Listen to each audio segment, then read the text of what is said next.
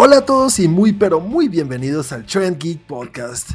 Como siempre con ustedes, Juan Carlos Espinosa y como cada semana también acompañado por Santiago. Hola a todos, hoy es un capítulo muy muy especial. Llegamos a un número cerrado interesante de este podcast, llegamos al capítulo 30 de este podcast, entonces pues nada, como siempre les digo a los que nos llevan escuchando todos los capítulos o por lo menos varios, qué chévere que estén acá con nosotros y a los que están llegando hoy, pues llegan a un capítulo muy interesante. Sí, capítulo 30. Ojalá tuviéramos algo de qué hablar. Bueno, vamos no a sé, ver. no sé. Y Santi, cuéntale a la gente cómo nos pueden encontrar en las redes sociales y, también cómo te pueden encontrar a ti en caso de que quieran hablar contigo. Claro que sí. Bueno, al canal o pues a nosotros como Trend Geek nos encuentran en Instagram como arroba Trend Geek, en Twitter como arroba Trend Geek Lab y al canal de YouTube porque tenemos muchos videos y muchas cosas, explicaciones, reviews, reseñas y una que otra bobada de Sofa y Comic Con que pueden ir a ver a nuestro canal de YouTube que es youtube.com slash trendgeek. Y a mí me encuentran en Instagram como arroba Santiago M. León. Y como no podía faltar tampoco cada semana, aquí tenemos a Chris con nosotros. Chris, Hola Juan, hola Santi, estamos acá reunidos para ver cómo este podcast cambia de zapatilla y este podcast tiene más edad que yo, más episodios que yo edad. es verdad, Estamos madurando. Ay, sí, bueno, el, podcast maduró más rápido que yo. nos bajaron las huevas. Podemos llegar hasta los 100 capítulos igual. Bueno, Chris, cuéntale a la gente cómo te pueden encontrar a ti y también cómo pueden interactuar con nosotros en todo lo que tiene que ver con Facebook. Si quieren interactuar con nosotros, aparecemos en Facebook, tanto en el grupo como en la fanpage como Train Geek. Si quieren ver todas mis locuras de entre semana, aparezco como arroba 41 en Instagram. Los gatos, los gatos. Es importante hablar de los gatos. Sí, Festival y cómo es que se llama el otro. Oreo y Milo. Bueno, señores, como lo dije al inicio, creo que sí tenemos varias cosas de qué hablar y creo que va a estar centrado nuestro capítulo hoy alrededor de todo lo que tiene que ver con DC, DC Fandom y también una noticia por ahí que creo que me voy a tener que tragar unas palabras como últimamente lo estoy haciendo, maldita sea. Y pagar Últimamente te las estás tragando todas. Sí, yo sé, yo sé. Pero bueno, comencemos como cada semana hablando de lo que cada uno experimentó en la semana o lo que, o lo que consumió del mundo del entretenimiento. Comencemos contigo, Santi. Hablemos de lo que viste en la semana. Esta película es muy importante para sentar un precedente. ¿Mm? Para que veas que sí veo las cosas que me recomiendas. Ah, no lo puedo creer. vi- Es imposible. The King of Staten Island. ¿La viste? Qué sí, bueno. la vi, la vi. Eh, chévere, me pareció interesante la forma como manejan la película, la verdad. Y no, eh, rara la actuación de Pete. eh, no me acuerdo cómo es que se llama. Pete, eh, Pete Davidson. Pete Davidson. Pero chévere, la película chévere. Tiene, tiene un- como una parte de corazón que me gustó bastante. Sí, ¿verdad? No solamente comedia. Yo te dije que no era para nada que ver comedia ni de Saturday Night Live ni nada. Sí, no, Es una comedia bastante inteligente, creo yo. sí, sí, sí, sí. Vi eso, terminé de ver Transformers. Les había dicho que la iba a terminar la semana pasada, no alcancé. Esta Ujú. semana pude terminar Transformers. Y me interesante. No me llenó así que yo diga, uff, pero, pero chévere, chévere. Si tienen el tiempo, no está de más. Pero me gustaría centrarme en la última película que vi esta semana, o bueno, la casi última película que vi esta semana, que se llama The Current War. The Current War. Sí, en español se llama Una Guerra Brillante. Es un juego de palabras también como, como en inglés de, pero más como con la corriente y en español con pues, brillante por la luz, porque Ujú. es más o menos la guerra en Estados Unidos de quién iba a iluminar eh, Estados Unidos, quién le iba a dar Sí. corriente a Estados Unidos, si iba a ser Thomas Alva Edison o, eh, ¿cómo es que se llama este otro? Westinghouse. Mira que Westinghouse. coincidencialmente a mí también me salió ahí en los recomendados de Amazon y también la vi esta semana. Chévere, ¿no? Sí, es, es bien interesante. La verdad, uno esperaría que la película iría por otro lado, pero para hacer algo entre comillas biográfico es muy bueno. Sí, yo no sé qué tanto, qué tan cierto sea todo lo que dijeron, o sea, o qué tanto sea el, el- el nivel de, de historia dentro de la película, pero Ujú. me pareció chévere la forma como trataron la, la historia de los dos, entre uno que era eh, el mega inteligente, pero, pero a mi punto de vista un imbécil, y el otro que no era tan inteligente, tenía los medios y lo único que quería era hacer el bien. Y el tercero que es Tesla, que llegó ahí como metido en el tema y finalmente terminó jodido. Sí, tal cual. Pues digamos que e- esa historia la conozco yo un poquito más. Eh, hay muchísimas cosas muy apegadas a lo que se conoce de, de estos dos hombres, pero eh, hay unos datos que no están bien en- con relación a Tesla. Ok, Ujú. ¿qué pasa con Tesla que no está bien? Eh, no, es más que todo anécdotas que dice él, como por ejemplo lo de la plata. En algún punto Edison sí estuvo dispuesto a pagarle, pero molestando le digo, no, solamente le voy a dar un dólar y Tesla se salió de los chiros y no volvió y él sí le iba a pagar la suma que le estaba pidiendo en la, en la película. No lo muestran ahí. Ahora que lo mencionas, yo pensaba, si Juan viviera en esa época, hubiera odiado a Edison. Yo sé, Sí. yo también Sí. lo pensé. Sí. Pero como, pero ¿por qué llegaron a esta película que es del 2017 y los dos justo esta semana? Muy raro. ¿Quién sabe? Coincidencias. No Las sé. conexiones de la vida. Yo creo que salió, yo creo que salió en Amazon en eh, esta semana o hace un par de semanas y me salió ahí en, eh, en, eh, en los sugeridos y, y pues decidimos verla. Sí, no, aparte que que- tiene un buen reparto. Eso iba a decir, tiene un reparto muy, muy bueno. Nicholas Holt, que es Tesla, está Dominic eh, Cumberbatch, Benedict. Benedict. Benedict. eso, mira, siempre digo Dominic, Do- Benedict Cumberbatch y Sí. eh, El niño favorito y Sor, Sor también está Sor, está Michael Shannon. Michael y está, Shannon y el niño, sí, Tom Holland también. Está. Spider-Man, Sword y Doctor Strange, todos ahí juntos. Sí, va- varios superhéroes. Interesante. Bueno, bueno, ¿qué nota le ponen a la película ustedes?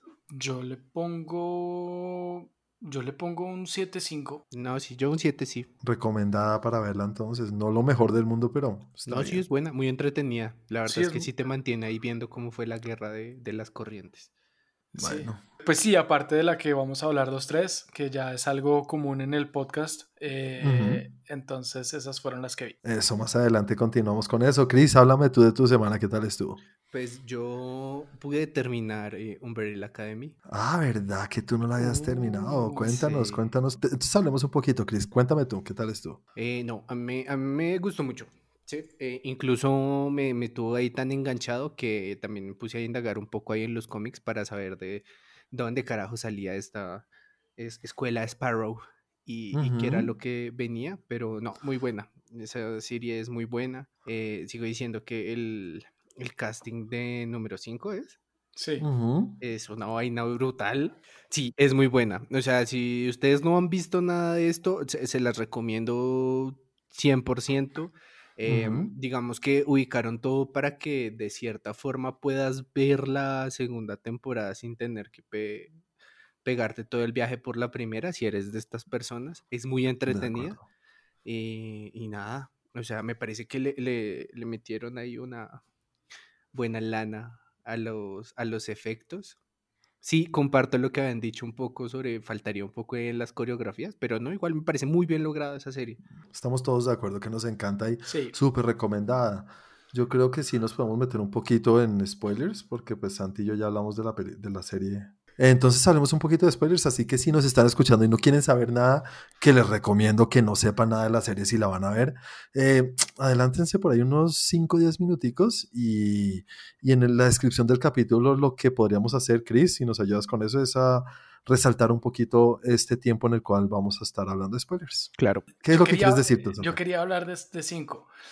La estaba viendo, la estaba viendo con Claudia, la estábamos viendo pues con mi novia y un momento en el que los dos nos quedamos como definitivamente ese chino es muy buen actor. Hay un actor, no me acuerdo quién es, el que hace de, de- de- de adulto y cuando uno los ve a los dos definitivamente se da cuenta del nivel de actuación de este chino que es mucho mejor que el del adulto. Y pues uno diría, un adulto, un señor de, no sé, 50 años debe ser pues mucho más recorrido para que le hagan el casting en la serie, tiene que ser muy bueno y definitivamente se lo lleva por delante el niño. Es muy chévere, Es muy, bueno. muy, muy chévere. Es muy bueno. No, la serie tiene muchas cosas muy chéveres, ¿no?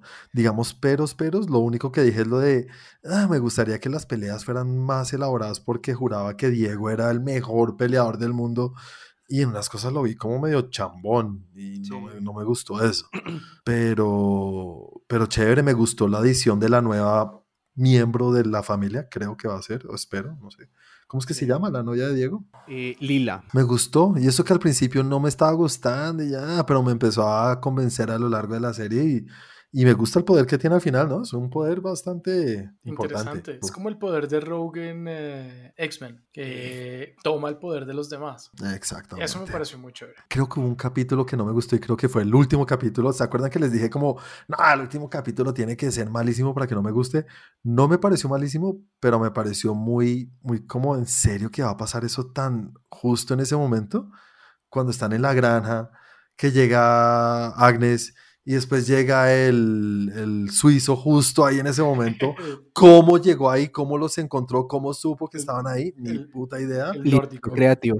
Entonces ahí dije como, en serio está muy chévere todo, pero ah, fue, fue una bobada que me sacó un poquito, pero, pero eh, no le quita nada a la serie, la verdad. Es cuando las cosas son muy, muy perfectas por el bien de la historia y no, pues, hey, explíquenlo un poquito. El man estaba, hubiéramos mostrado una escena anterior como el man está ubicándolos de alguna manera. Si le pones lógica, él trabajaba para... mm, Si él hacía parte de la... ¿cómo se llama Exacto. Y si toda la, toda la organización llegó allá, supo- no sé, vio en el blog, enviaron un mailing. Yo creo, que, yo creo que le llegó el correo y Le dijo, llegó, el, "Ah". le llegó el memorando y dijo, allá la voy a coger. Bueno, pero no, no, chévere, chévere la serie, me gustó muchísimo. el de Oga for Oga. Sí. Eso sí me hizo reír mucho. Es muy bueno, muy bueno. Tiene buenos chistes, buenas cosas. Bueno, bueno, Chris, ¿qué nota le pones tú a, a esta temporada? Eh, no, un un 9 totalmente. Nueve. Listo, De estamos ahí los tres. Estamos los tres por ahí por el 9. Vi un clásico de Johnny Depp y también de Tim Burton, que es la de Sleepy Hollow. ¿Qué tal es esa película hoy en día? Mira que a mí no me gustó Ah, cuando la vi. Sí, no, no, la verdad tiene un mal envejecer, película mala, no, no la recomendaría. Sí, yo cuando la vi a mí no me gustó, pero sé que hay muchas personas a quien les gusta. O sea, no me disgustó que yo diga como, no, qué película tan horrible y tan mala, pero tampoco es que yo diga, uff, quiero volver a verla y tienen que verla. Ya pasó, ya la vi, adiós, cheque. Listo, señores, entonces les voy a hablar un poquito de lo que yo vi esta semana. No vi mucho, vi la que vimos todos juntos, pero primero les quiero hablar de algo que no esperaba ver y me vi una serie nueva de Netflix que se llama El robo del siglo. No, yo sí Uy. esperé que la verías. No sé, lo hubiera dicho hace tres meses, habría dicho como, ¿en serio? Pero después de que te empezaste a ver el paseo y que trataste y has jodido tanto con Pasión de Sí, Gavilanes, Exacto. como, ah, ok, ya le dio. Eso por un lado, y segundo, porque eh, empezaste a ver Dark, porque la gente estaba hablando mucho de esta y de esta están hablando muchísimo. De están hablando muchísimo, es correcto. Y nada, dije, vamos a dar la oportunidad. Bueno, señores, esta serie es, está bien, está bien. Y para ser colombiana está hiper mega bien. Nunca he visto algo con una producción así hecho en Colombia. Es una... Ah, no, sí es colombiana, marica. bueno, sí, muy chévere. No, no, saben, no sé si saben de qué se trata, ¿tienen alguna idea o nada? Pues creo que es como de un robo. Sí, Un muy robo bien. muy conocido.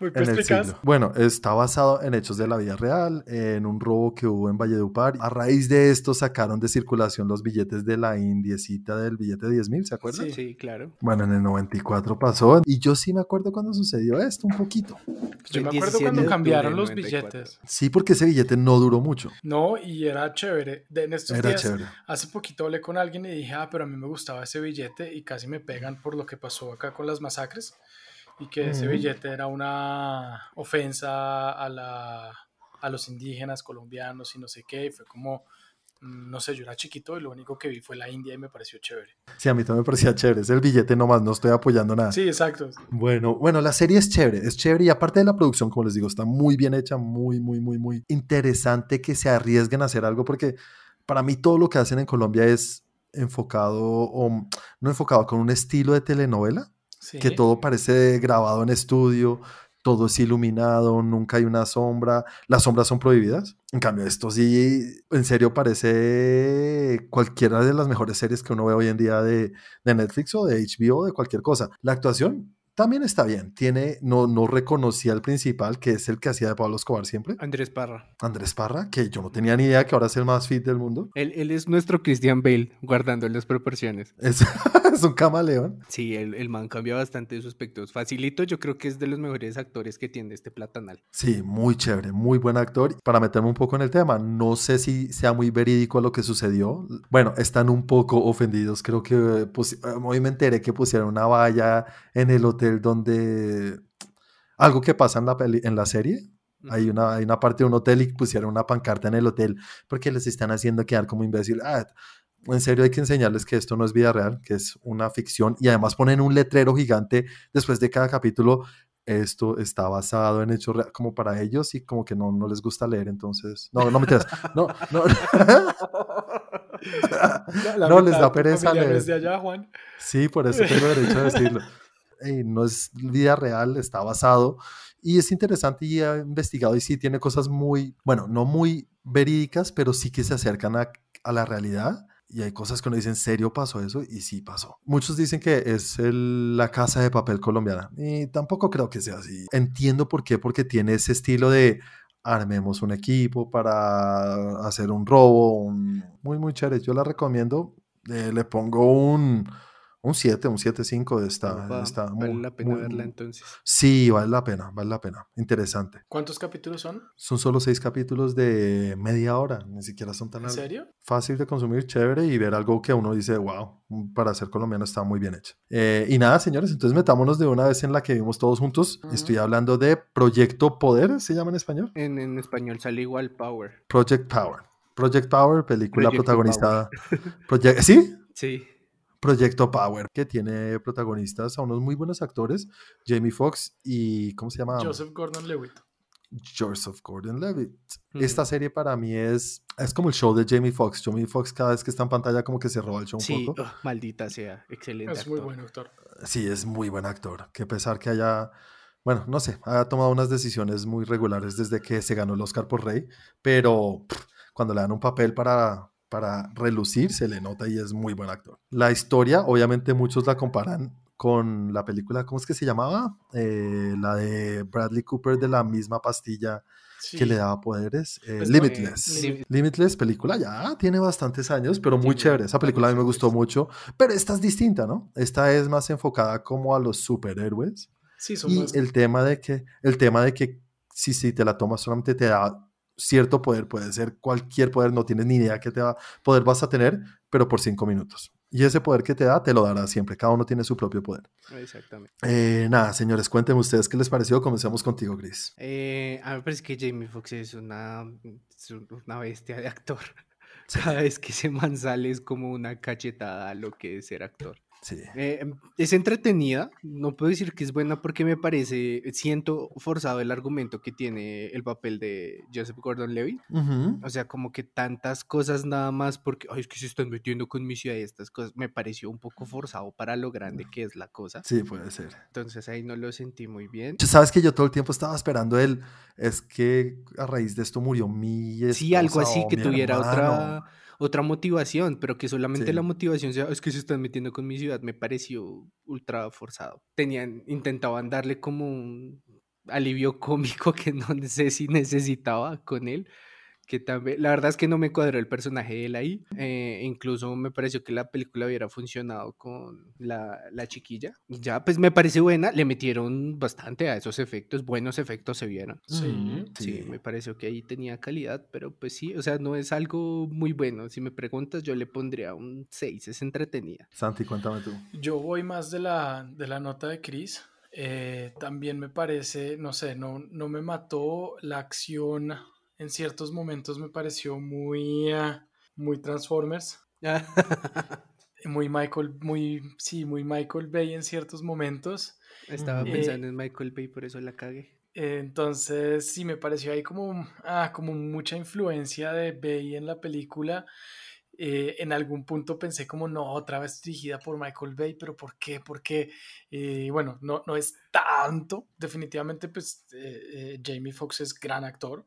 Eh, Joseph Gordon-Levitt también me parece que es un muy buen actor. El, de acuerdo, totalmente de acuerdo con Chris, el personaje me faltó como algo, como que algo le faltaba al personaje para, para llegar a hacer todo lo que hizo. ¿Qué nota le pones? ¿También un 6? También un 6. A mí creo que me gustó un poco más que ustedes. No, no me fascinó, pero todo el tiempo que la estaba viendo decía, estoy muy, me estoy divirtiendo mucho. O sea, muy divertida la película. Sé que tiene sus fallas. lo que dijiste, Chris, no puedo estar más de acuerdo los chistes no pegó ni uno. Pero ninguno, ninguno. ninguno. Ninguno. Que hasta me sacaban y decía, uy, qué chiste tan malo. Muy mal. Y eran chistes con la, pues con la niña y con, y con Joseph, con Joseph la mayoría. Entonces, Sí, pero, pero a mí sí me gustó la acción, ¿sabes? Me gusta el estilo de la película, que es muy, sin decir que es al mismo nivel que las que hemos visto últimamente, la de Chris Hemsworth, y esto que tienen como que la cámara no está limpia, por eso no estoy de acuerdo con lo que dijiste Santi, nada, o sea, nada es limpio, nunca está como son las de Transformer y esto que es como si fuera un comercial, esto todo es sucio, siempre es eh, desenfocado, corriendo eh, detrás de una de una matera, o sea, si me entiendes, es un estilo muy distinto a lo que hace él, entonces no, no me pareció por ese lado, pero entiendo lo que dices en algunas cosas. Me gustó el, los efectos, como dijo Chris, a tal punto que se nota el, ¿cómo se dice? El, el, presupuesto. Sí. Que cuando lo usaban, lo usaban muy bien. ¿Sabes, ¿sabes qué me gustó? Que los poderes provenían de los animales. Eso, eso lo iba a decir ahorita. No creo que sea un spoiler, ¿no? ¿Verdad? No sé. Me, me recordó a los Power Rangers. Es que, bueno, ahorita lo que yo sí voy a decir, de acuerdo a eso, no, no me parece que sea un spoiler, pero sí, viene a raíz de los, de los, de los animales. Pero aquí viene mi spoiler. 10 segundos dura lo que voy a decir. Bueno, si hablamos un poquito más. Entonces, si vienen los animales, ¿cuál puto poder tiene ese animal? Que es lo que, lo que hace Jamie Foxx. Ah, es, es, un, es, una, es un camarón, porque de hecho me pareció lo mismo y lo busqué. Y es un camarón que tiene un poder que es como, se llama como el camarón, una vaina pistola o gatillo. Y lo que hace es que tiene como una tenaza más grande que la otra y para atrapar a sus presas hace como una descarga, como un gatillo, y ah, lo que hace es que le manda, le manda, como el agua a mil potencia y los vuelve como bobos o, les pega durísimo a, las presas que va a coger y ahí puede ir a comérselas. Sí, eso, los aturde y va, y va y se los come. Entonces, sí es, o sea, sí es, sí es un poder y eso, eso fue algo que me gustó porque me tocó casi que parar y buscarlo. Y lo vi y dije, claro, o sea, sí, ahí lo entiendo específicamente. No me parece que lo usaron correctamente como, lo, como el animal, porque el animal es dirigido, mientras que el de este man es muy eh, como a todo, como boom, explota. Sí, ajá. Mientras que el del animal sí. es como muy dirigido hacia, hacia su presa. Ah, Y entonces el del man que distribuía la droga, ¿cuál es? El, ah, el, no, el de, no, el, no el de fuego, sino el de gigante. Sí. El de fuego sí seguramente tiene que ver con lo de las de cambio de temperatura o algo así. o sea, es como el de viene de un animal. Exacto, viene de un animal, pero es exagerado. Que se vuelve más grande, no sé. Uy, qué malo tan malo. Para mí era el malo como el, el, típico, no el típico malo, pero el malo que solamente es malo por ser malo. Sí, Eso, eso es algo que me parece que faltó desarrollo de personajes de los malos, sobre todo. Que, lo, desarrollaron mucho los personajes buenos, pero no desarrollaron el resto de personajes porque no hay explicación para nada. no, y si quieren, si quieren reírse un poco más, véanla en, en el doblaje que le hicieron. sí, terrible. Oh, por Dios. Y es que seguro hablaba así. sí, hablaba españolete. Ay, no, tenía que ser algo un ceceo forzado. Y además es muy buen actor, ¿no? Eh, Rodrigo Santoro, a mí me gusta mucho, parece muy buen actor. Bueno, yo le pongo un 6-5, creo que un poquito por encima de ustedes, pero sin tampoco llegar a decir que es una película que hay que ir a ver. Para divertirse está bien, pero no van a encontrar más allá de eso. Sí, está muy Premier Caracol. Sí, exacto, tal cual. Bueno, señores, ahora sí metámonos en la segunda sección de nuestro capítulo, que hoy tenemos DC, DC por todo lado. DC es lo mejor que ha pasado este año, creo.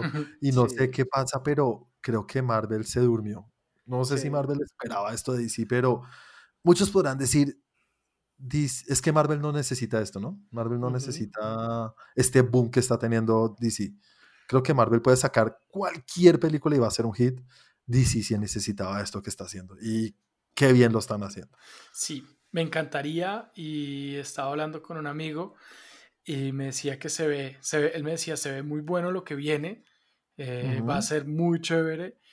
Y lo que yo pienso es, ojalá se mantengan a la estrategia que están tomando. Ojalá mantengan la estrategia y ojalá se se, sigan por una línea directa. Así la línea directa sea el multiverso y que sean muchos Batmans, muchas eh, diferentes Flash o lo que sea, pero que mantengan una línea. Es que esta línea lo que me parece es que es, es muy única sin tener que copiarse nada de lo que hizo Marvel. Exacto. Y muy enfocada a los fans. Me parece que es lo que siempre decimos, ¿ustedes se imaginan que hicieran esto?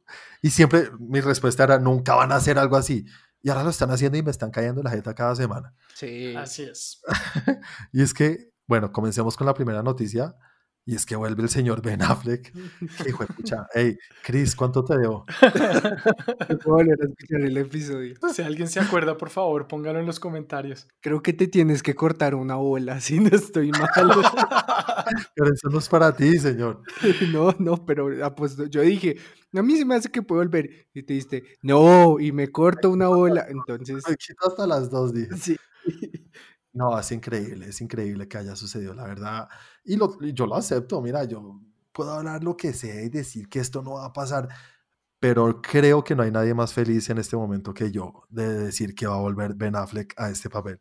Es mi Batman favorito, mi Bruce Wayne favorito, y quiero ver más de él. Y no sé qué tanto va a volver. Obviamente no tenemos ni idea, ¿no? Pero pues por ahí estuve leyendo y revisando y, o sea, va a volver, va a estar en la película, va a ser un personaje de la película, no va a ser un cameo pero tampoco va a ser un personaje principal. Pero pues es chévere volverlo a ver y que tenga algo que ver, porque finalmente lo que, lo que estaba leyendo es que Flash, como su role model, su al ejemplo a seguir, es el Batman de Affleck, no es otro Batman. El que él conoce es el Batman de Affleck y por eso es que lo traen.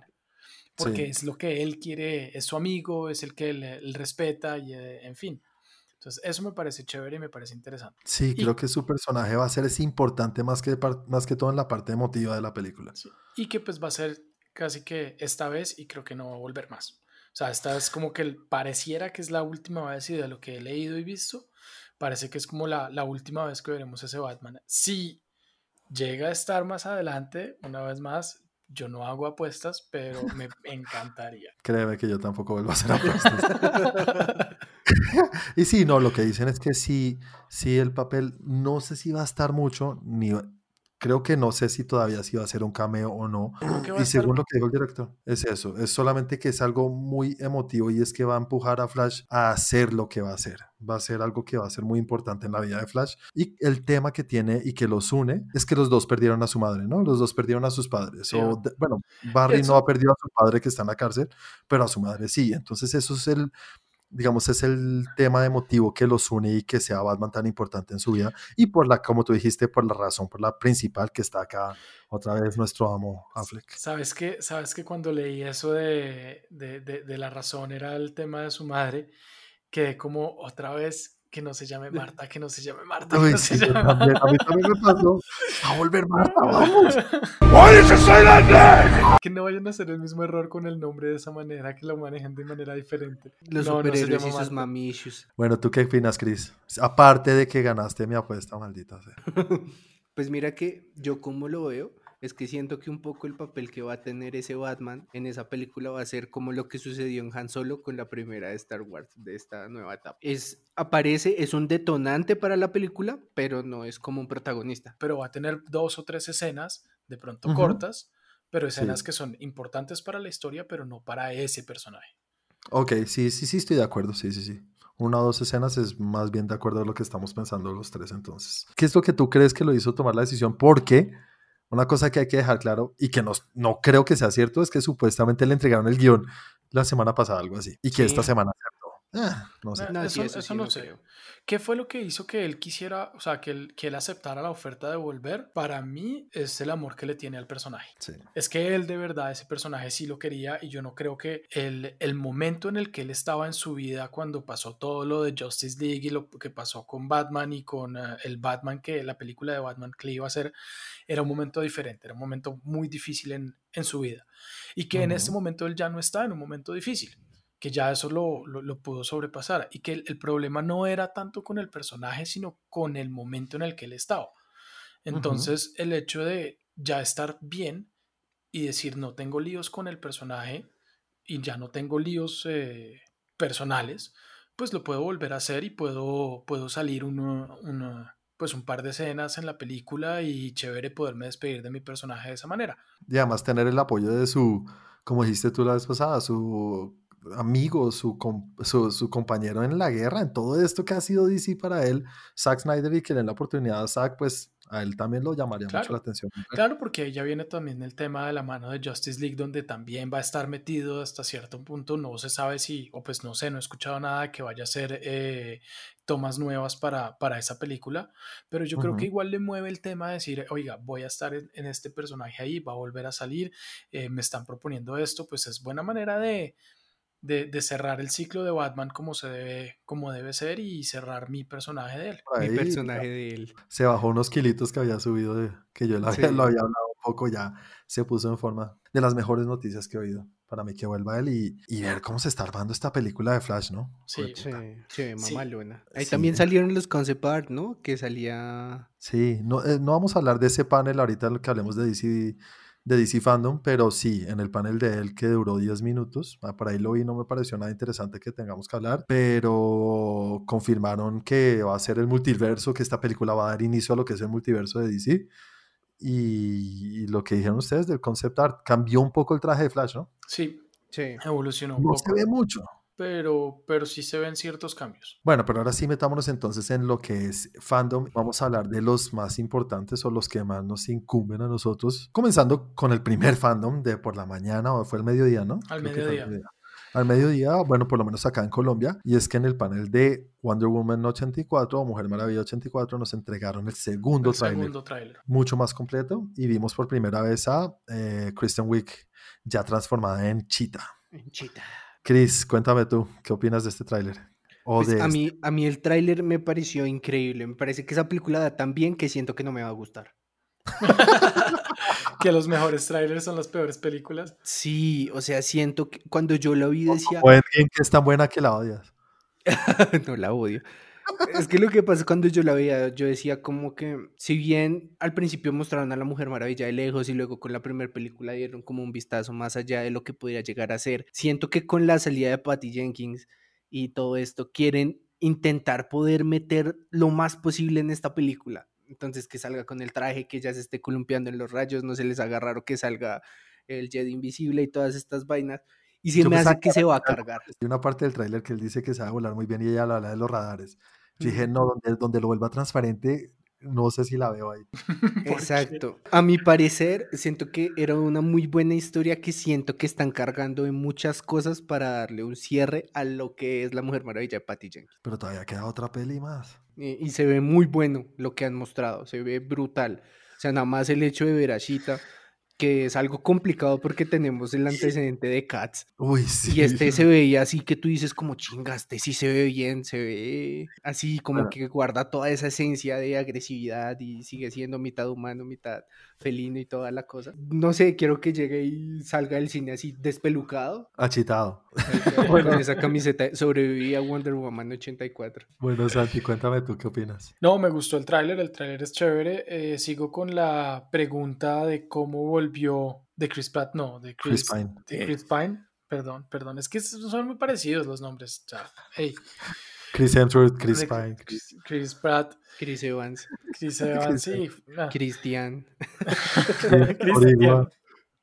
Entonces, sí, te- sigo con esa pregunta de cómo volvió y conociéndola y en fin, ahí, ahí le siento algo que no sé por qué, espero que no vaya a ser algo forzado y que sea un poco más orgánico y que tenga una razón de ser válida. Me pareció chévere balanceándose el- al mejor estilo de Spider-Man. Eh, A mí me gustó mucho, no muchísimo. no pude, o sea, no pude no pensar en Spider-Man en ese momento, pero me pareció chévere, me pareció muy chévere. Pues la armadura también me pareció impresionante. Sacada de lo mejor de Caballeros del Zodiaco. La armadura dorada, muy bien. Sí, se Entonces, ahí brutal. se Claro que es que Gal Gadot puede salir con tenis y pantalón saeta y sí, puede salir como quiera. Es la única que se puede parar al lado de Henry Cavill y, y Ben Affleck y parecer del mismo porte sin ser así musculosa. No, es increíble esa mujer. Sí. Entonces, nada, me gustó, me gustó. Quiero ver más, quiero ver más, sea, quiero ver la película, pero no quiero ver más trailers. Ya hasta ahí estás bien. Sí. Bueno, a mí me gustó también muchísimo. Estoy por la misma línea de ustedes. Me encantó, me pareció del Ah, carajo. caray, está para el 2 de octubre, en teoría. Ahorita, un mes. Pues ya. Ya huele, ya huele. Sí, sí, sí. Me gustó muchísimo. Me gusta Gal Gadot, Me gustan las cosas nuevas que puede hacer con el lazo. Me, me pareció del carajo eso. Lo de cómo repelan las balas cuando le da giro al, al lazo. Lo- las cosas nuevas que puede hacer con el lazo y hasta dónde puede llegar con el Y lazo. no me quieres ver o sea, con todo lo nuevo que está haciendo y no quieres ver el avión transparente. No, creo que ahí pierdo toda la ilusión. Joder, Mira, es que era muy chistoso verlos en la Liga de la. Justicia animada sentados ahí es su esencia. en la nada. Es chistoso. Pero, pero lo que dices tú, Chris, es verdad. Es que Chita, creo que muchos queríamos ver cómo van a ser chitas. O sea, va a ser raro, va a ser. Yo quiero saber más de los poderes de Chita. Mantenerle una pelea a la Mujer Maravilla no es, o sea, no es fácil. Y no sé qué tan poderosa sea Chita para eso. Y no sé si su pelea vaya a ser un poco más intelectual que física. Pues yo no sé, pero yo hasta donde sé, creo que es su villana número uno, ¿no? Es la villana. Por- Sí, pero no es lo mismo mostrar eso en, eh, en el mundo animado y en, eh, y en los cómics que mostrarlo con el personaje que han construido, que es Exacto. supremamente poderoso, con Sí. un Chita que no sé qué tan poderoso sea y no sé qué personaje vayan a construir de Chita. Eh, y nada, lo que dice Santi, también lo de ver cómo es que vuelve Chris Pine o su personaje de Steve. Yo creo que tiene que ver más con Maxwell. O sea, para mí que están jugando con el pobre corazoncito de Diana. Es que, bueno, esto es- no sé si sea un spoiler o no. eh, Santi, si quieres, tápate los oídos. Pero no voy a decir exactamente qué es lo que pasa, pero salió un cómic precuela de la, de la película. Ah. Y en el cómic explican qué fue lo que pasó y cómo vuelve a la vida. Entonces, no lo voy a decir, pero no es ni fantástico ni nada. Es algo ahí que yo esperaba más. Lo voy a dejar Es ahí. como la explicación de American Pickle. Ah, tiene sentido. Exacto. Los científicos dijeron que era así. Sí, que mu- lo- es- y lo que pasa es que pues como fans le damos mucha vuelta y, oh, cómo volvió a la vida y no es tan fantástico ni tan raro. Es una cosa que uno dice, ah, esperaba más. Ok. Sigamos con el panel, bueno, de Flash, ya hablamos un poquito de Flash, ya hablamos de ese tema. Hablemos un poquito del panel de Suicide Squad y cómo se ve lo que está armando el señor James Gunn y lo que dice James Gunn, que, que no sé, Sí. seguramente los de, los de Marvel deben estar diciendo, ay, ¿por qué dice eso? Di- di-?" No, tan hueones. No puedes decir eso. Tiene que decir si de Marvel o de DC, no puede ser de los dos. ¿Cómo dice que esta película es la más grande que hizo? Sí, dice que es lo más grande y parece que es lo más grande que ha hecho. Sí. Un clip bastante largo, como de minuto y medio, casi dos minutos de detrás de cámaras, que nos presentan a todos los personajes y un poquito de lo que están haciendo. Y qué reparto tan increíble, ¿no? Sí, Sí. impresionante. Y, y se trabajó gente de Marvel, Michael Rooker Sí, sí, sí. y al hermano. Bueno, ¿qué les pareció el B-roll? Bueno, el B-roll le digo yo el detrás de cámaras, Santi. Muy chévere, muy chévere ver lo que está haciendo. eh, Sabes que me gustó bastante que no tiene nada que ver con, con las imágenes, sino la forma como hablan los, los actores de, de él. La forma como dicen, eh, estamos todos con él, lo que él diga se hace, es la mejor persona para haber dirigido esta película, que yo sé que obviamente esto es algo promocional, pero no siempre lo dicen de esa manera. Y siento, se siente la cohesión del equipo cuando estaban en el panel, cómo hablan entre ellos, cómo juegan, cómo molestan con el tema, que más que un director es como el amigo y que está ahí con ellos y los apoya y no sé, eso me gustó, como esa, esa, esa familia, me gustó. Logró compaginarlos. Sí, Sí, de lo que estás diciendo, Santi, sabes que me gustó mucho y no lo dije ahorita, pero es el. Normalmente en estas cosas hablan de. Hey, DC o Warner Brothers está sacando una película buenísima, nunca hemos visto algo así, pero todos son enfocados a James Gunn y lo que está haciendo James Gunn. Exacto. que es muy, muy chévere, eso me gusta porque ya sabemos lo que puede hacer, ¿no? No es que es un reguero de gente, ¿cuántos es que son? son 18 contando a los dos, eh, a, mm, a, ¿cómo es que se llama? A Viola Davis y a este otro man que ya estaba en la pasada. Y a Margot Robbie. Y a Margot Robbie. Y el que Jai Courtney que hace de Boomerang y eh, Ajá. El capitán este también es el mismo. Pero es que agrandaron el, el reparto muy grande, muy, muy grande, muy bien. Agrandaron el reparto de una manera muy buena. Es que Sí. incluso yo no sé qué personaje va a ser Pete Davidson, que lo acabas de ver en, en Staten Island, en The King of Staten Island. Blackguard se llama. Blackguard, muy, muy raro, yo no sé. Bueno, ah, esto va a estar Desde que rarísimo. no salgan con una vaina como la del primer Suicide Squad, que les vamos a presentar a um, el mancito de las cuerdas, muerto. Pero sabes que, sabes así. que yo sí creo que va a ser así porque en un Sí. momento. en Es un muy, momento es muy dice, Suicide Squad. Pasa no, y- hasta en las películas. Y él lo dice, y él lo dice en un momento como no sea, no, o sea, no se, No se a- apeguen. no se apeguen a ningún personaje, porque yo creo que se van a empezar a morir desde el principio. Y va a pasar, o le va a pasar lo que pasó en, eh, en Deadpool 2. Deadpool 2. Sí, algo así. Yo siento que va a poner a hacer una vaina así por el estilo. Y yo no puedo cómo se ve John Cena con ese traje. Es muy Como raro. Popeye. Es que los disfraces están rarísimos porque no son súper elaborados como normalmente estamos acostumbrados. Parecen eh, disfraces cómicos, chistosos, de hechos en casa. A mí me preocupó esa película porque en una parte James Gunn dijo, esta es la película donde van a haber más explosiones, estallidos y carreras y yo, uy, hijo de madre, Santi va a tener pesadillas con, con Transformers y... De pronto, vamos a, espero que no, espero que lo sepa manejar. Pero Pues James Gunn es uno de esos que podemos decir en James Gunn We Trust, ¿no? sí, sí, sí, sí. Yo confío en el man. Bueno, ya sembré la semilla de la duda en, en. Maldito Cristian. Voy a empezar a ver esa vaina como Michael Bay. No, tampoco, es que no, es ya falta de respeto. Shazam, el panel de Shazam, lo único es que nombra... eh, Revelaron el nombre de la segunda película. Fear of God. Fury of sí. God. Ay, pues revelaron que también van más personajes, ¿no? Revelaron pues quienes van en esa segunda... Pues ahora va a estar presente toda la familia, que a mí eso no me gustó de la primera. Sé que hace parte del cómic, sé que hace parte, pero a mí no me gusta. No me gusta, no, no me pareció chévere. Pero la película me encantó y estoy dispuesto a que me cambien y me callen la jeta una vez más.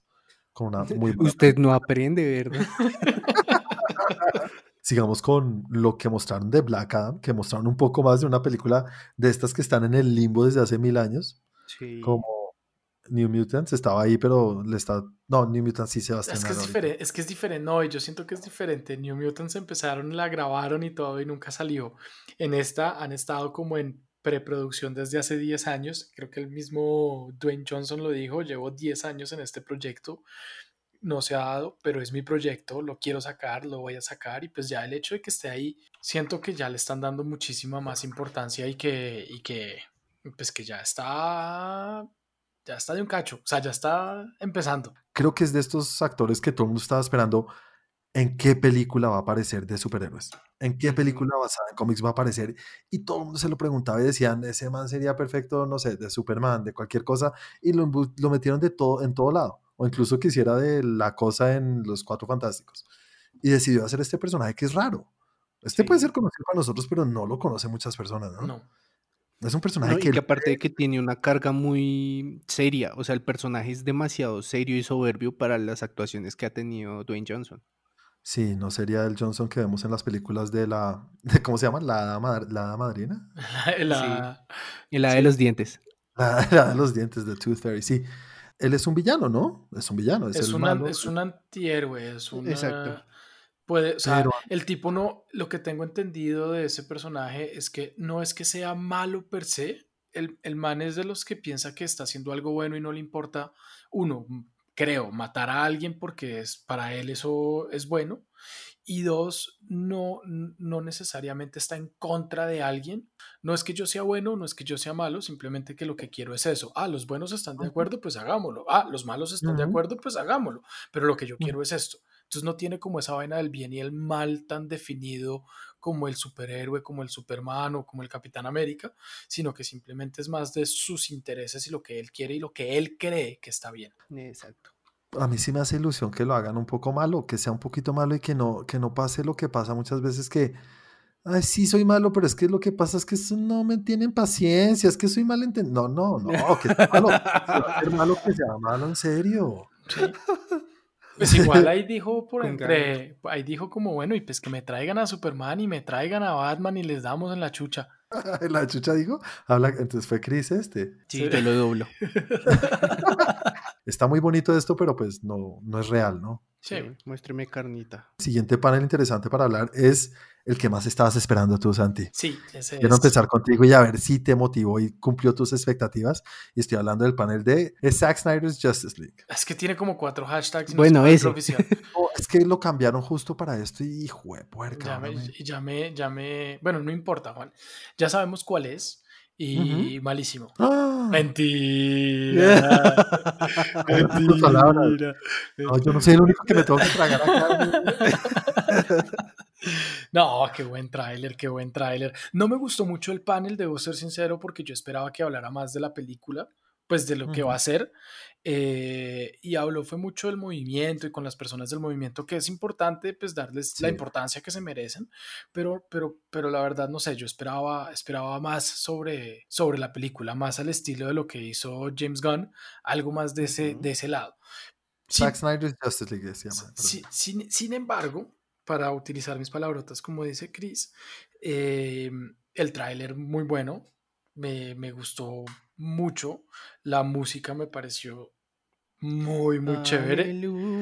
Sí, a ratos como que no cuadra, a ratos como que no cuadra muy bien con lo que, con lo que esperaba, pero yo creo que es esa sorpresa de, uy, no me esperé esta música para lo que va a ser, que, me, que, que, me hizo pensar y me, pues, me parece que está muy bien. Eh, me gusta mucho que se ve muy diferente a lo que vimos en la película, que muestra que va a desarrollar más los personajes que se nota que lo que está diciendo, o sea, que lo que, no sé, lo que yo siento que me está mostrando en ese tráiler es que voy a entrar más en cada personaje y voy a mostrarles por qué se hizo, por qué llegó, por qué, o sea, como todo este desarrollo de cada uno y las decisiones que toman, por qué se toman y todo esto, siento que eso es lo que quiso mostrar con pocas escenas en, e, ese tráiler, pues me gustó ver a los malotes, que ya no es uno solo, sino, con su tío. Sino con su tío entonces e, eso, eso me pareció pues, muy chévere. Eh, no le vi bigote a Superman, entonces también me gustó. Eh, pues obviamente el traje negro de Superman llama mucho la atención. Quiero ver eso, quiero verlo bien. Eh, el, el ratio que utilizó, eso es lo único que digo como, no sé si estoy perdiendo película por los lados no sé si estoy dejando de ver por los lados o que simplemente me está mostrando más arriba y abajo. Yo, te conté que en, Justice Con explicó, salió con un letrero y todo, con un papel explicando qué es. Normalmente este es el, este es el formato real de IMAX. Así es. Si no, lo que hacemos es mocharle arriba y abajo. Siempre. Entonces aquí les estamos mostrando es mucho más. Eso me Pero entiendo, porque parece 4.3, ¿no? Sí, parece 4.3 y que como mm, esto está raro. Pero además que bueno, lo bueno es que finalmente pues va a salir en televisión y era el ratio de televisión, eh, entonces no me, no sé, es como, eh, quiero ver, quiero ver cuando salga.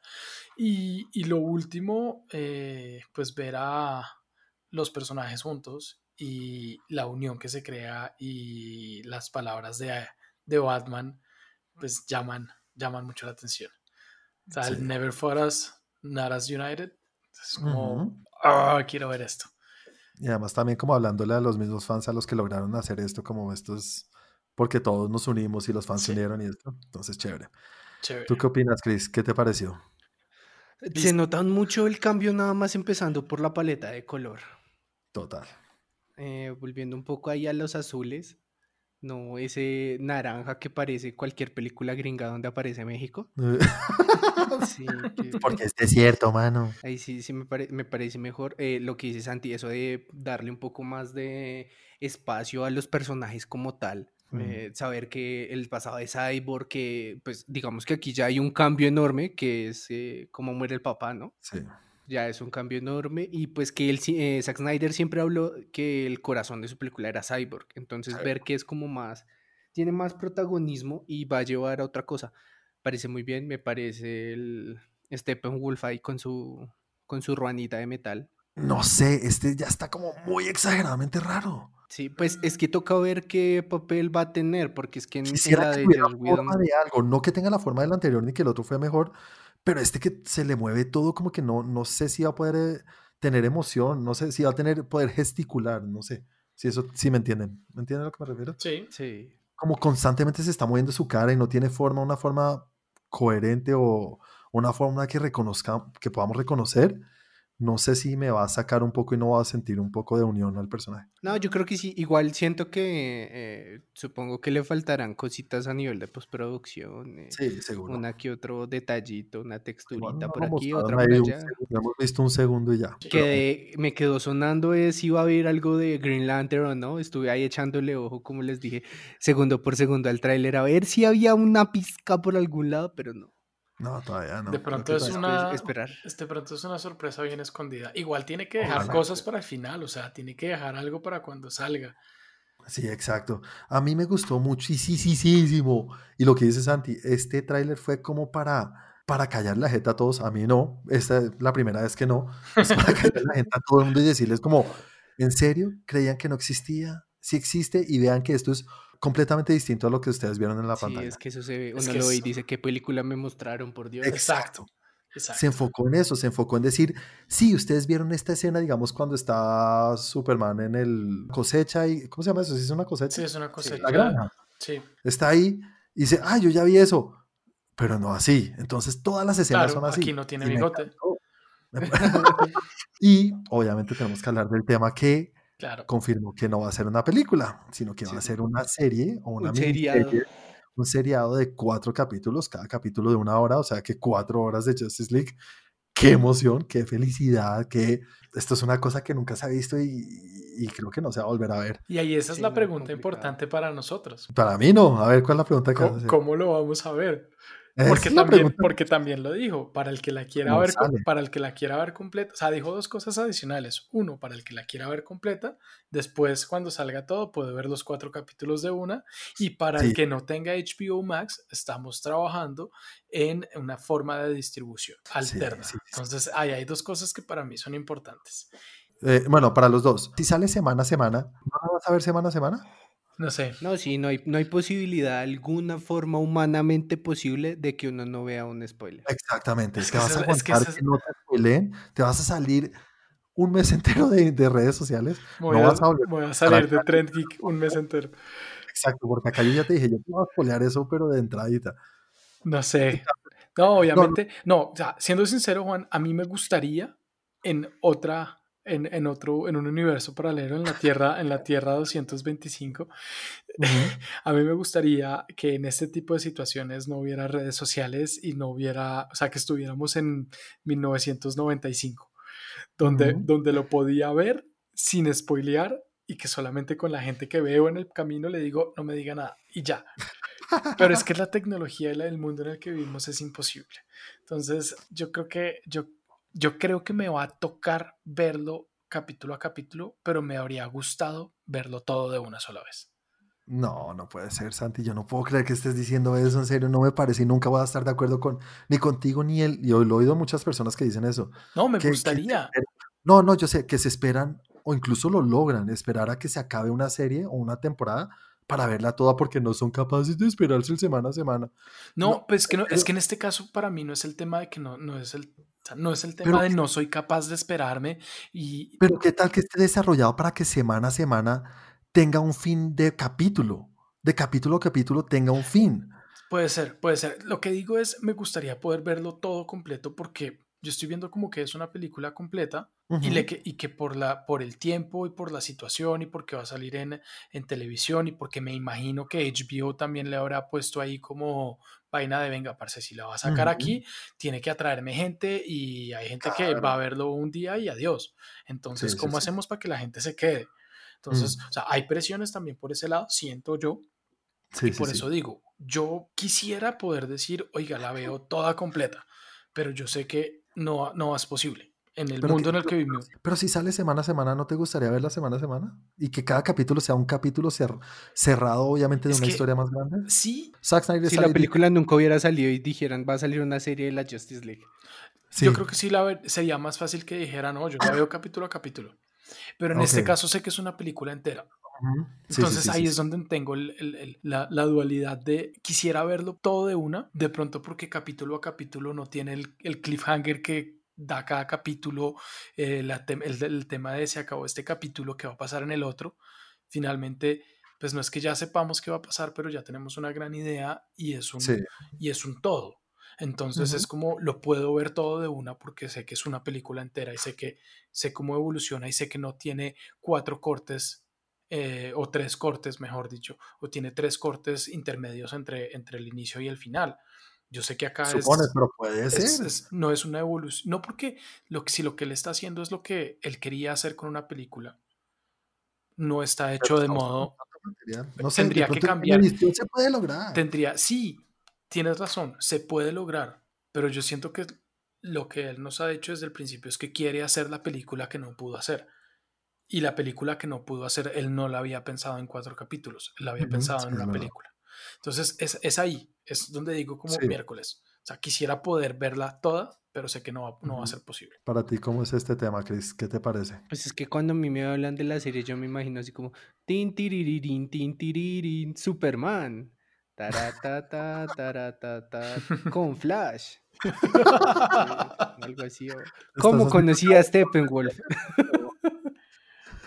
Sí, pues no sé, me parece un formato distinto, me parece que es lograble, ya lo hemos visto con muchas series que diría, uy, esto es una película sería brutal, me pasa con Titans, lo que hablamos de Umbrella Academy, me parece lograble, ¿sí? Me parece totalmente lograble, aparte que si lo dejas así te da espacio para tener mucho más contenido porque tienes un marco de transmisión más amplio, ¿sí? Entonces, pues más contenido para mí es mejor. Es que es eso, es más contenido y, y- y entiendo totalmente lo que estás diciendo, Santi, y lo que dices, Chris. Y, y para mí sí es que yo sí amo las, las series semana a semana, son lo mejor.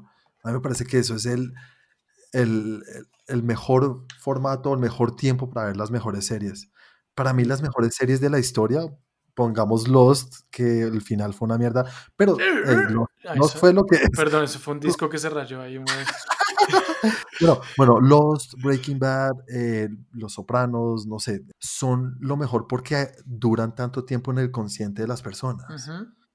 Nunca una serie de estas que salen en Netflix, no sé, Stranger Things. Es una cosa que son del carajo, son muy chéveres, pero duran en el subconsciente o en el consciente de la gente una semana. Ya después pasa uno a la siguiente cosa y ya, entonces Pero ah, no tiene el peso ni hace parte de la vida como son las series de semana a semana. Me parece que tienes toda la razón. Esa, el tema de que, cada, de que la serie dure semana a semana y dure X tiempo y uno esté pendiente del capítulo siguiente y de lo que Eso va a pasar, nota, eso es muy es chévere. Y ahí es donde digo, porque están construidas para que todas las semanas Sí. tenga un tema de decir, "Ah, ¿qué va a pasar la próxima semana? Sí, En este caso ahí es donde tengo la duda. Es eso, es, es esa duda de...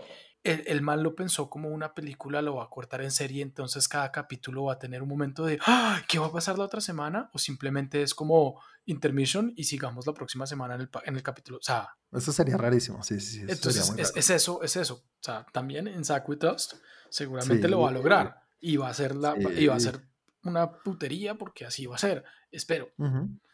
Esperamos todos. Es- sí. espero con Bueno. de todo corazón. Bueno, Santi, cumplió con lo que estabas esperando, ¿no? Sí, cumplió. Bueno, bueno, sigamos entonces con el último panel, creo que es el último que debemos hablar, Dum, Y es- dum, dum. el panel que más estamos esperando Chris y yo, que era el de The Batman, Sí. y sí nos mostraron un tráiler y teniendo en cuenta que solamente han grabado el 25%, alrededor de ahí dijo el, el- el director, ¿no? Sí. Y ya nos entregan un tráiler, o bueno, un teaser, pero es un poquito largo para hacer un teaser. O sea, yo he visto teasers que no llegan a esto. Es que hoy en día un teaser es un tráiler y un tráiler es la película. Sí. pero muy, muy chévere. Este sí, voy a hablar primero yo, a mí me encantó. Me pareció que es el que se robó un poco el show en todo esto. Me gustó. Me pareció que es el perfecto cierre para un, una convención así, o sea, una convención online, lo que sea. Y es algo que yo no esperaba. No esperaba que tuviera este tono la película. El tono que dije de se parece a Seven. Ujú. Sí. Ya lo he visto en todas partes, dije, vamos, no soy el único que pienso eso. Ver a Robert Pattinson, no sé, ese estilo emo, no sé si es lo que esperaba, pero me gusta, me gusta porque va con el tono de la película. Obviamente, muchos dirán, Bruce Wayne no es así, Bruce Wayne es un tipo que cuando es Bruce Wayne es muy elegante, muy puesto, muy el pretty boy, ¿no? Eh, es un playboy. Entonces es raro verlo ahí como dejado, pero Matt Reeves lo aclaró. Sí se llama Matt Reeves, ¿no? Sí, Sí, Matt Reeves lo aclaró y dijo que es year 2, o sea, año 2. Entonces todavía no es ni siquiera el Bruce Wayne que ya sabe cómo comportarse y cómo ser el alter ego, o bueno, Sí, el alter cómo ego ser el, el alter ego de, no sé cuál es el alter ego de los dos, pero cómo ser el, el, el Bruce Wayne que conocemos. Le falta, entonces hasta eso le falta transformarse en ese Bruce Wayne que estamos acostumbrados a ver. Chris, tú que también era lo que más estabas esperando, ¿qué te pareció? Pues es, es una sorpresa por todos los lados. Eh, primero destacar el hecho de que sí se ve extraño, pero siento yo es porque se ve más humana. No veo una ciudad gótica, sino veo una ciudad cualquiera. Sí. ¿sí? No lo alejan tanto y por eso es que se ve de esa forma. Ahora también llevando a lo de años, hay que tener también el contexto de qué es lo que está pasando, porque como Bruce Wayne lo vemos solamente una vez, que quiero es en la iglesia Sí, en todo el tráiler. Entonces, pues, quien quita, no sé, que hubiera llovido y por eso se ve así todo demacrado, porque lo que se ve es sucio. pelo largo, el pelo largo. Sí, no, no sí. largo, pero ese honguito como que no. O sea, es que eso le ayuda a mostrar como esa parte de superando la adolescencia. Ujú, tal cual. Entonces es como ese espacio, como nada más Esa escena que yo, yo siempre lo veía y decía, se sigue viendo flaquito y toda la vaina y siento que es un poco como de Patty Pattinson diciéndonos como si ve que no necesita estar mamado y segundo el director diciendo se puede lograr algo así. Esa escena donde le da la jeta a este man, yo estaba ahí como, estaba encantado. Yo decía como, me, me encantó, o sea, era tan visceral el hecho de que lo remate en el suelo y se quede ahí y uno queda como, ay Dios, Sí. qué sensual. ¿Y tú, Santi? Me gustó mucho el tráiler. Me gustó mucho el tráiler. Algo pues que me pareció muy chévere fue la música. La Sí, música me parece que pone un tono muy bueno y una pues muy buena banda, un buen- muy buen cover. Eh, me parece que pone el tono que le están diciendo y, y- y muy chévere. Y me gustó, o sea, no tanto la explicación del tráiler, porque no tenemos una explicación de un tráiler, sino todo lo que Matt Reeves dijo en la entrevista que le hicieron, o sea, como en el panel de él, En el panel, sí. construyendo lo que nos iba a mostrar, eh, que es Batman en el Year 2, que es eh, lo, que, lo que quería mostrar con respecto al traje, que fuera un traje que él mismo había armado, que no tenía todavía la tecnología que estamos Que acostumbrados era lo que a habíamos, habíamos hablado acá, Ajá. ¿no? Lo suponíamos. que, que, que no eran, o sea, que todavía es muy joven como para haber montado todos sus super gadgets y su super Todo tecnología y todo el imperio y toda esa Ujú. vaina, sino que le tocó hacerlo a mano y lo vemos en el carro, lo vemos en, en- en el traje un poco, lo vemos en el, algo que me pareció que, que es chistoso, yo sé que es muy chistoso, pero yo no sé si a ustedes les parece que cuando los superhéroes se cambian y se ponen la máscara, siempre tienen los ojos negros de la máscara. Sí, claro. Pero cuando se la quitan, están como si nada. O sea, los manes sacaron el, el desmaquillante, se lo limpiaron y siguieron como si nada. Y acá Sí, vemos que el tipo pasa. sí se tiene que, que, que, que, maquillar los ojos, o sea, la parte de los ojos de negro para poderse poner el traje. O sea, que cuando se lo quita se ve eso. Eso me parece chévere porque es como, como la construcción del personaje desde el inicio, desde, desde, que está, desde que está iniciando. Todo lo que está haciendo para convertirse en ese Batman que ya conocemos. Eh, algo que Chris comentó en el, en el chat, el cambio de, de Colin Farrell. Uy, una Ujú. vaina brutal. Impresionante, rarísimo. impresionante. O sea, y, y que le respondí yo en el chat interno de nosotros, eh, que se parecía más al, al Doctor Octopus. pero, pero, eh, pero, pero, pues, no sé, o sea, a mí me gustó mucho, mucho el tráiler. Nosotros siempre decíamos que las, el Batman o la trilogía de Batman de, Chris- de Christopher Nolan era muy supuestamente real y realista. Eh, no, esto sí es real. Esto Sí, es que se un ve- Batman de la vida real. Claro. Uno ve el, el- hasta el, ¿cómo se llama? La máscara de Batman de Christian Bale. Sí. Es un- ¿quién, ¿Quién hace eso? Eso no lo hace nadie. Eso no, o no sé con qué lo pudo haber hecho. Obviamente con todos sus millones. Pero esta máscara de, Christ- de, de, de Pattinson sí se ve que es algo que uno puede hacer en la casa. es que nada más cuando le muestran lo- las botas, que se ve así Exacto. como... Eso. Tuvo que comprar botas y ponerles ahí los remaches Sí, para esto. Le y puso, cogió, la- arregló las Dr. Martens. Exacto. Tal cual. Sí, muy chévere. Bueno, buenísimo, Sí, sí, buenísimo, sí. buenísimo. Y esperar a ver qué nos muestran y ya van a volver a producción dentro de poco. Bueno, totalmente motivados, nos encantó, nos gustó. Sí. Y sabes una cosa para cerrar, todos estos trailers lo que hacen es ver al, al tráiler de la Mujer Maravilla un poco menos chévere. No sé qué pensar decirlo, pero queda un poco relegada, como bueno, sí estuvo chévere, pero es que se vieron los otros. Pero es que también es cierto que el, el tono es muy diferente. Pagaría lo que fuera porque lo hicieran, que la dejen para mayores de edad. Uy, sería. Que no lo creo. Yo no lo creo. tampoco, pero sería, sería algo espectacular. Pero es que para el tono que nos están mostrando, y no es que estamos diciendo que es que lo- cualquier película que sea para mayores de edad es chévere. No, no, no, vean, todas las de Marvel son lo que más nos ha gustado en mucho tiempo, menos a Chris, pero, pero, y son para mayores de 13 años, ¿no? Entonces no significa que una película para mayores de edad es mejor. Hay que, hay- Pero según el tono que nos mostraron ahorita y lo que dije que se parece a Seven, ojalá sea para mayores de edad. Ahora que mencionas eso, ¿sabes que también me pareció un acierto enorme? La escena donde sale Gatúbela. ¿Sabes cuál es Pues- el problema de las anteriores Gatúbelas? Que desde el principio fue como pensaron en un traje y ya estaba hecho. Este no es ni siquiera un traje de gato, es una referencia porque Ajá. eh, la cabeza le quedó así. Sí. es como una alusión a, mira, esto es lo que. De orejitas Exactamente, me pareció un acierto enorme, o sea, que realmente están mostrando un inicio de todo eso. Incluso el mismo pingüino, el señor sí. se ve en su principio de la decadencia. No, y lo que dijo Matt Reeves al respecto, y es que ellos ni siquiera saben que son esos personajes. No es que ya es el pingüino, no, que, que vamos a ver esa... También. Sí, el acertijo de ser una vaina brutal. Es como toda esa sí está muy distinto. Es toda esa evolución y. Yo sigo diciendo que eso es un. ¿Saben qué es lo otro que también me gusta mucho de que sea toda esa evolución? Que pueden haber muchas más películas. Claro, y además un Pattinson que es súper joven, un actor joven.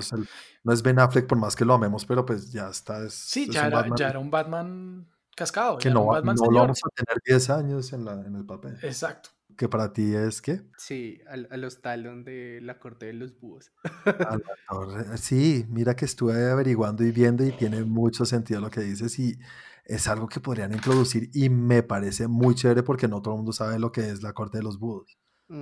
¿Sabes qué son, Santi? No. La corte de los búhos fueron presentados ahorita en los New 52 por Jeff Jones, maldito Jeff Jones, pero bueno, los presentó y en los cómics es muy bueno. Y es una sociedad secreta que prácticamente existe en Gotham desde, desde siempre. Y son los que han movido todo siempre de por detrás de cuerdas. Y están vinculados incluso con muchos de los villanos que conocemos, ¿no? Con Mr. Freeze y con otros. Exactamente. Entonces es, es muy chévere ver que, que, saquen a este, este nuevo, no, sin decir que es un villano, sino una serie de villanos, porque ellos no son los que hacen las cosas, sino que contratan a villanos para que hagan sus fechorías, o como se dice. Ok. Entonces, y hay un villano que vi que, que contrataron en, en, un capítulo o en una serie de Year 2, de año 2, en una serie de cómics de Year 2, que se parece mucho al acertijo que vemos acá. Entonces, no sé, no sé, veo mucho lo que estás diciendo, Chris, y puede ser. Vamos a ver, vamos a ver. Un buen acierto. Será y veremos. Exactamente, y de pronto te tragas tus palabras. Porque donde si sean los talón te va a tocar volverte a tragar las tuyas. No, porque yo no he dicho que no, te estoy apoyando. Ah, bueno, mal de vale, yo. bueno, señores, ya acabamos con las noticias de esta semana y metámonos en eh, Tren Geek Retro o Tren Geek Flashback o Tren Geek... Tren Geek Game. Game. Vamos a ponerle Tren Geek Game de ahora en adelante porque el flashback se acabó, pues ya no tenemos mucho flashback y retro pues ya tampoco. Vámonos con el, con el hashtag Trend Geek Game. Eso, Trend Geek Game. Y esta semana vamos a hablar, no nos vamos a meter ni con un, ni con un género, ni con ningún director, ningún actor, sino con las películas ¿Qué ganaron, señores? Ténganlo claro, ¿qué ganaron a través de la historia Oscar a mejor película? Entonces, hay muchísimas. ¿En cuál fue la última? ¿88? Sí. La última en memoria fue 88, creo. Estoy diciendo un número por decirlo, pero hay muchas películas de donde escoger. Y vamos a ver cuáles escogimos todos. Espero que no nos crucemos. Vamos a ver, comencemos contigo, Santi. Uy, ahí de primerazo en el spotlight. Difícil, fue una decisión bastante difícil. Debo aceptar que no fue nada, nada, nada fácil revisar. Habían muchas películas que yo decía, esta no, fue madre, esta no. Esta, es que esta me gustó más. Háblame de las que se acercaron también un poco. De las que se acercaron. American Beauty. Uy, no, yo la odio. me encanta. Braveheart. Uy. Forrest Gump. Eh, el silencio de los inocentes. Eh, Gladiador. Gladiador, sí. Slumdog Millionaire. Slumdog Millionaire, yo no me acordaba cuando vi ahí en la lista y dije, wow. Para mí esas fueron las que más se acercaron. Pero no, una vez más, y como siempre lo hemos dicho en este juego hasta ahora, que hasta ahora hemos jugado de esta manera, es la favorita, no es la mejor. No es la que yo creo que es la mejor, sino es mi favorita y es mi favorita porque siempre tiene un contexto personal, porque siempre tiene algo de, lo que vivimos, siempre tiene algo de, corazón. Y para mí es El Señor de los Anillos, The Return of the King. Ellos, oh, porque habíamos hablado ya de esto. Porque fue mi película ah, favorita. Porque fue mi película favorita de de los años eh, 90 no de los 2000, obvio ya sabíamos entonces había un spoiler. Sí porque esta pues por lo que acabo de decir o sea para mí fue una trilogía impresionante fue algo que fue muy chévere. Dentro de la trilogía me gusta más la primera pero pues la primera no fue eh, ganadora de Oscar a Mejor Película, está así. Y fue el cierre de esa trilogía y fue el momento de mi vida en el que lo vi. Eh, fueron los libros, fueron muchas cosas y me encanta y es una trilogía que me gusta muchísimo y y pues la película que más me gustó, ganadora al Oscar de la mejor película, es El Señor de los Anillos, El Regreso del Rey. Muy buena película. Y sí, ya lo hemos dicho muchas veces y esa trilogía tuvo un cierre casi perfecto, sino decir que es de las mejores trilogías de la historia del cine. Una de las películas más ganadoras de Oscars en la historia. También. Y con todo el mérito. La de vuelta del rey. la de vuelta. Bueno, sigamos contigo, Chris. Háblanos de tu mejor película, de que ha ganado Oscar a mejor película. Eh, pues me tuve que volver mucho, pero sin dudarlo, al 72, El Padrino. Obvio, yo ya lo sabía. Esta sí apenas estaba viendo la lista y dije, ah, no, ya sé la de Chris. Sí, claramente. Ha sido una de. ¿Por encima del Padrino 2? Sí, claramente. A mí me gusta más El Padrino 2, ¿sabes? A mí El Padrino 1. Bueno, pero, lo pasa, es una, es una discusión que muchas personas dicen y dicen, no, a mí el uno, la dos y cualquiera de las dos son increíbles. Entonces. Sí, es que, es que es muy buena y, yo creo que es más la conexión porque eh, pues está basada en el libro de el señor Coppola y mi papá alguna vez me pasó el libro y yo leí sin saber que había película, la vi muchísimo tiempo después de haber leído el libro. ¿Ah, ¿Sí? Sí. Uy, que Entonces, no experimentado eso, sí. Entonces tiene como ese valor agregado para mí. Y, aparte que es una de las pocas películas que yo digo como es tan fiel al libro que me eriza la piel. Buena película y creo que está en la lista de muchos. Si hubiéramos hecho una encuesta, hubiéramos sabido. No, sí la hicimos. Ah, entonces háblanos un poquito de la encuesta, Cris. Pues tenemos tres películas que amó nuestra querida comunidad. Eh, una de ellas, eh, cabe aclarar que pues es, el boom. Muchas de las personas apenas están metidas en esto. Parasite es una. Es, que la es la última y pues es la primera extranjera de todo esto. O tenemos una mm. audiencia asiática. Eh, sí, también. Otra que, miren que está, y yo decía, ve, pues tiene sentido porque justamente cuando ya salió eh, yo estaba en el colegio y era una película que por el nombre y el contexto no, no la quería ver y después me pareció un película, fue Crash. Mira que es de las películas más odiadas por muchas personas. Exactamente, sí. Y a mí me gustó eh, cuando... Yo debo aceptar que, no la he visto. ¡Ah! Santi, ah, tienes que verla. Es buena hay mucha gente que la odia y dicen que es el robo más grande de la historia de los Oscars. No, no, no. El robo más grande de la historia de los Es... Sí, sí, sí, sí. Bueno, sí, Shakespeare in Love. Shakespeare in Love es el robo más grande de la historia de las películas. Aparece también eh, una de las favoritas de Santi, aparece Forrest Gump. Y este sí, con un voto, ya sabrán de quién es, eh, Platoon. ¿En serio, Platoon? Vea, pues. Sí, es buena película, ¿no? La vi cuando pequeño y no me gustó casi. Son de esas que quiero volver a ver, ah. porque me pareció muy pesada. Vale la pena que la vuelvas a ver, yo la vi hace poquito. ¿Tiene buen envejecer? Sí. Bueno, chévere, chévere. Tiene, envejecer que tú dices, es un clásico. esas, esas son de las que uno sabe que son un clásico y hay que verla. Entonces, voy a ver si le doy la oportunidad después de ver Mulan. Tengo que ver Mulan, maldita sea, ya casi se viene, no la. Bueno, señores, les voy a hablar de mi película favorita. Es difícil porque está alrededor de unos años en los cuales salieron muchas películas que a mí me encantaron en los años 90. Entonces salió La lista de Schindler, salió Braveheart, eh, Titanic, incluso Titanic a mí me gusta mucho, a mí me parece muy chévere Titanic. No voy a decir que es de mis películas favoritas, pero está ahí. Danza con lobos. Eh, Danza con lobos también. Estas son las, esta es una época de las películas que a mí más me han gustado. Creo que más adelante no hay tantas que me gusten tanto de los años 2000 que hayan ganado. Entonces, eh, no sé. Pero la que más me gusta, y ustedes lo han dicho ya varias veces, la han nombrado, y es Forrest Gump. Ah, caray. Forrest Gump está en mi lista de mis películas favoritas de todos los tiempos. Ha estado ahí y está en los primeros puestos. O sea, en, algunos, en alguna época de mi vida tumbó a Seven y todo, y era, la más, y era mi favorita. Ah, Entonces, se intercalan dependiendo del estado de ánimo. Eso importa mucho. Los gustos de Juan y son como una caja de bombones. ¿Qué, dijiste, Que eso importa mucho, el estado de ánimo importa mucho en el momento de la película o la película que uno escoja. Eso tiene mucho que ver. Yo estoy seguro que, no sé, en un año puede que volvamos a jugar esto y mi película favorita de estas sea otra, ya sea porque haya visto alguna que no había visto antes o ya sea por el estado de ánimo, por lo que esté viviendo. Eso, eso es Y uno no tiene por qué, o sea, no es como, ay, no, ya cambiaste tu película. Es- es- Exacto. no, eh, para mí es un tema más de, de depende de lo que estoy viviendo en el momento que me, que me, que me llena más o que me, que me llega más al corazón. Tal cual. Y es que yo cuando vi Forrest Gump, creo que son de esas películas que salí como teniendo otra apreciación por el cine y nunca había visto una película que, que envolviera tantos géneros en una sola película.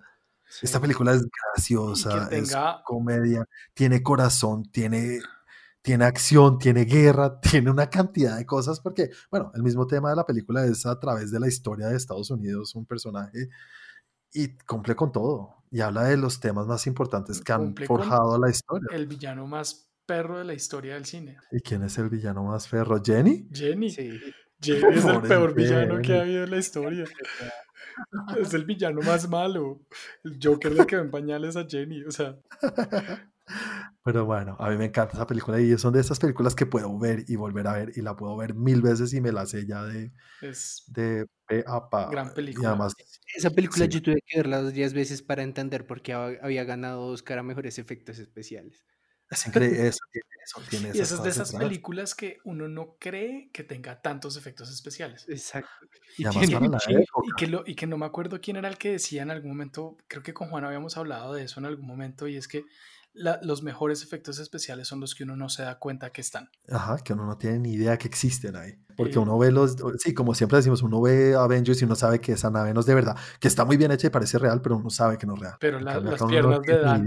Sí, las piernas del, del Lieutenant Dan. Teniente Dan. Luego el Sí. teniente Dan invirtió en una empresa, creo que era una frutería. Es muy chévere, es muy buena esa película. Y una cosa que medio le quita puntos a veces es que le ganó mejor Oscar a Pulp Fiction. Eso es una de las cosas, porque para mí Pulp Fiction es mejor película. Me gusta más Pulp Fiction. Y a Shawshank Redemption. Y a Fue Shawshank fue Redemption, es que ese año 94 fue hijo de putísimamente bravo. Entonces, esas son películas que lo que estamos hablando ahorita se intercambian. Yo te puedo decir, Pulp Fiction es mi película favorita y no, no, no tengo por qué dudarlo. Pero está, en- está en esa categoría de mis películas favoritas. ¿Sabes que Entonces, Shawshank Redemption es una película que también envejece muy bien? quiero verla porque la- me gusta y sé que me encanta. Estas no son de las que necesito eh, recalcar porque me gustó tanto. Sé que me gusta y sé que es muy buena, pero quiero volver a verla. ¿Hace cuánto la viste la última de Santi? Eh, La última vez que la vi, la vi hace como cinco años. ¿Y tú, Chris? Mm, Yo no me acuerdo, no, no cuento eso, la verdad. Chris, tienes- si, no, si no la has visto o si no te acuerdas, te la recomiendo de verdad. Es una gran, gran película. Muy, muy, muy buena. Tienes que verla, Chris. Y bueno, señores, llegamos al final del capítulo de hoy. Y bueno, señores, para la semana entrante ya vamos a volver un poquito a los géneros. O bueno, si se puede llamar un género. ¿Las películas animadas es un género? Sí, Sí. ¿O es un estilo de cine? No sé. Pero vamos a meternos en nuestra película favorita animada. Puede ser animación 2D, 3D, stop motion, lo que sea, porque todo eso entra en la categoría animada. ¿Listo, señores? yo creo que si, si- si no es la ganadora, ya sé cuál es la de Juan y si no es la ganadora es la que queda de segunda. Ni siquiera sé, tengo que pensarla y, y si me hizo llorar. Todas te hacen llorar. Bueno, señores, entonces, Chris, ¿vas a poner la encuesta en Facebook? Ya mismo. Listo, señores, ahí les dejamos las que nosotros creemos que son más importantes, pero les dejamos la opción de otra para que nos digan qué se nos escapa. Eh, nada, señores, llegamos al final del capítulo 30 y parece que sí tuvimos de qué hablar. Y nada, señores, ya saben, para los que nos están escuchando, denos un like si nos están escuchando en Apple Podcast y también denos un review en iTunes si nos están escuchando en iTunes, eso nos ayuda mucho podcast y tampoco se les olvide compartirlo con sus amigos, cualquier persona que ustedes sepa que les gusta todo este mundo geek o que tenga que ver con el cine, televisión, lo que sea. Traigan, tráiganlo, tráiganlo, siempre van a ser bienvenidos. A mí me pueden encontrar en las redes como arroba Juanaldiño. Santi, ¿cómo te pueden encontrar a ti? Y también cuéntale a la gente cómo, te pueden, cómo pueden interactuar con nosotros en las redes sociales. Claro que sí, a mí me encuentran como arroba Santiago M. León y nos pueden encontrar en Instagram como TrendGeek, en Twitter como arroba TrendGeekLab y como les dije al principio, para todo lo que es videos, eh, reseñas, eh, explicaciones, en fin, muchas cosas que tenemos en YouTube, estamos en youtube.com slash TrendGeek. Y Cris, ¿y a ti cómo te pueden encontrar? Eh, bueno, me pueden encontrar en Instagram como arroba 41 y a nosotros nos pueden encontrar en Facebook como Train Geek y nuestro grupo como Train Geek también y en el blog como el tiempo.com slash Train Geek creo ¿Sí es? Eh, Blogs el tiempo, perdón. blogs.eltiempo.com slash trendgeek. Eso, eso. Así tío. Eso mismo. Y bueno, señores, aquí llegamos al final del capítulo 30. Muchas gracias por acompañarnos en este, o así sean los 30 que nos han acompañado. Nos vemos la próxima semana. Chao. Chao y se cuidan.